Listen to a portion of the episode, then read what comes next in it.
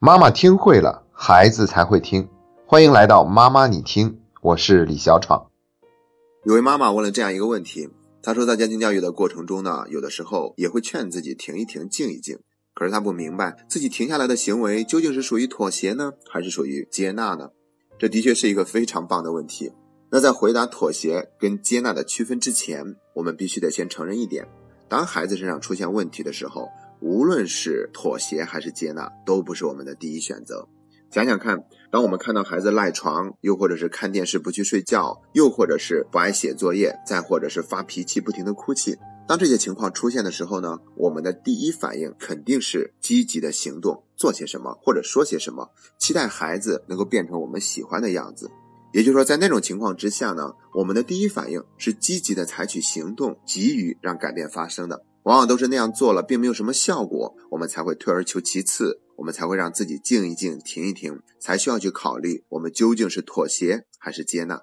那其实呢，我们积极的采取行动，这并没有什么过错。发现没有效果以后，才退而求其次，让自己停一停，这也是非常正常的事情。但是，让我们自己认识到，妥协和接纳不是我们的第一选择，这是非常重要的，因为它会有助于我们对这二者的区分。那我们接下来就来看一看妥协跟接纳之间的区分究竟是怎样的。那我们先来说一下妥协，如果用两个词来概括的话，那就是放弃和回避。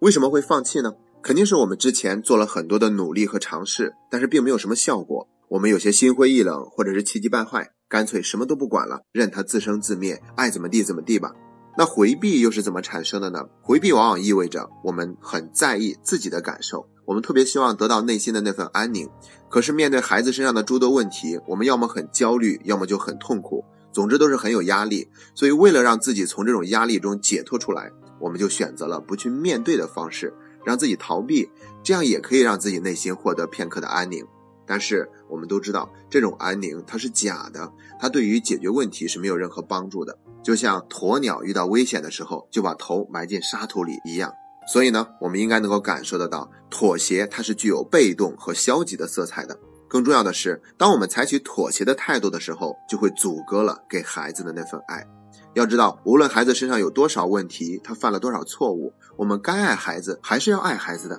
毕竟，父母给孩子的这份爱，它是无条件的。可是，一旦我们采取了妥协的态度，就会让孩子觉得自己是被嫌弃的、被抛弃的，他觉得自己是不值得被爱的。于是就有可能产生自我否定、自暴自弃的行为。当然，还有一种可能，就是我们的妥协纵容了孩子，他会变本加厉，做出更多我们不希望他做的事情。所以呢，我们必须得做一个更深层次的反思：为什么我们会选择放弃和回避？那这个时候，我们就不得不提起前面所说的第一选择了。当问题出现的时候，我们第一选择往往都是积极的去行动。而这种积极的行动呢，可能包含着过分的干涉、越界的控制。我们一直都在强调界限感、界限感，因为如果我们不注意界限感，去横加干涉的话呢，那就更容易激起孩子的对抗。那孩子更多的对抗，也就意味着我们的行动都是以无效而告终的，所以就往往会退而求其次，变成了妥协。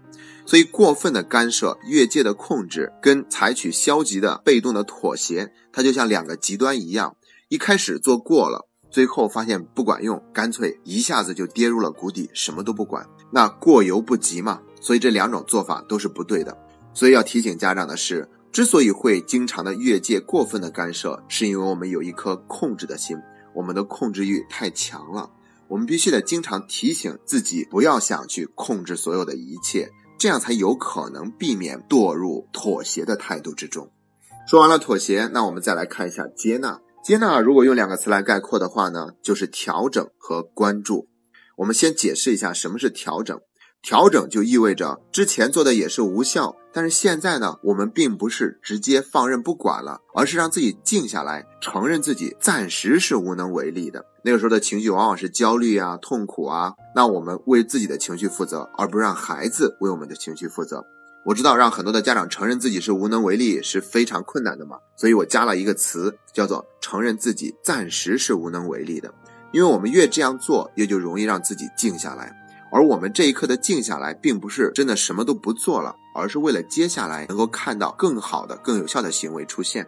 第二个词关注，它当然也非常的重要，因为关注意味着我们并不是忽略和放弃，而是跟孩子共同面对这个问题。在读书会里面，我就经常跟家长讲，面对问题最好的一种情况就是我们采取了一些解决方法，最后问题得到了解决；而还有一种情况就是我们做出了很多努力尝试，问题依然存在。那这个时候我们怎么办呢？最好的做法就是跟问题待在一起，不回避。哪怕那一刻内心是焦虑、痛苦、难受的，包括孩子他发脾气的时候、痛苦的时候，他内心也是不好受的。那我们就跟孩子一起待在这份情绪里面，去面对这个问题，而不是哄着孩子不要哭了，或者是拿一个玩具吸引他的注意力，让他赶快露出笑容，那样都是回避的做法。当我们能够跟问题共存的时候，首先这意味着我们已经在某种程度上得到了解脱，因为我们不会因为这个问题的存在而在那里抓狂了。其次，当我们能够去感受到孩子的感受，而不去回避的时候，